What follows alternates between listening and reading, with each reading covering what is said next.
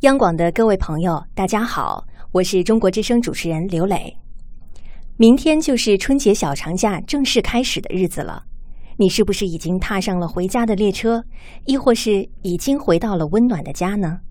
春节小长假本是阖家团圆的日子，但是这几年因为逼婚，让不少单身的青年男女闻之色变。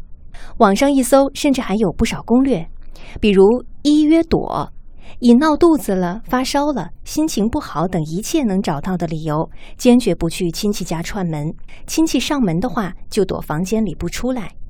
二约拖，现阶段主要忙工作，有好几个追求对象慢慢减等等，既显得很有事业心，桃花运也看起来旺旺的。实在碰到蛮不讲理的亲戚，只能用第三招奋起反击，不给他问你的机会，首先反问他。叔叔阿姨最近工作忙不忙啊？小朋友上学闹不闹啊？等等，总之别给对方说话的机会。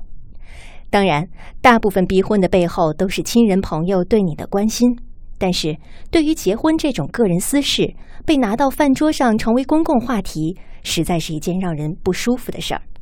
这种我是为你好的出发点没有错，但在今天越来越开放、越来越多元的社会环境下，是不是给关心？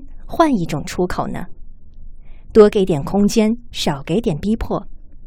遭遇逼婚的朋友，您可以把这段语音分享给叔叔伯伯、阿姨婶婶们听。我是刘磊，祝各位晚安。